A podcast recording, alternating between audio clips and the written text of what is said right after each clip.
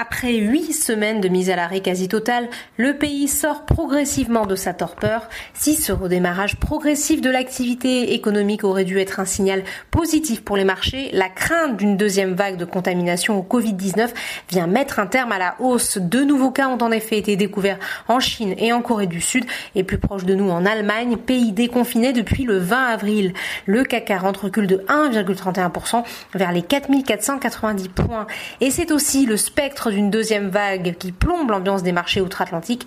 La bourse de New York avait pourtant fini en nette hausse vendredi et ce malgré la publication très inquiétante des dernières statistiques sur le chômage. À l'ouverture, ce lundi, le Dow Jones reculait de 0,74%, le S&P 500 perdait 0,55% et le Nasdaq cédait 0,65%. Dans l'actualité des valeurs sur le CAC 40, une large majorité des indices sectoriels sont dans le rouge. Les incertitudes sur le redémarrage du trafic aérien pénalisent une nouvelle fois le secteur aéronautique, Airbus et Safran qui perdent respectivement 2,80% et 3,23%.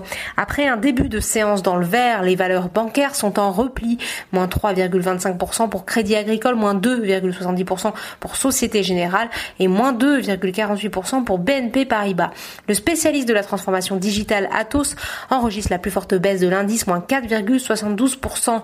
Du côté des hausses, et si leur Luxotica se voit dopé par le déconfinement, et gagne 2,66%. Le groupe qui a présenté ses résultats trimestriels la semaine dernière mise en effet sur un rattrapage de la demande à la fin de la crise. Renault est soutenu par les annonces du ministre de l'économie Bruno Le Maire qui s'est dit prêt à aider les constructeurs automobiles en échange d'une relocalisation d'une partie de leur production. Le titre progresse de 0,78%. Worldline, L'Oréal, Vivendi et Danone sont également en territoire positif à l'issue de cette séance. Du côté des autres classes d'actifs à risque, le spectre du Covid-19 plane toujours au-dessus du pétrole.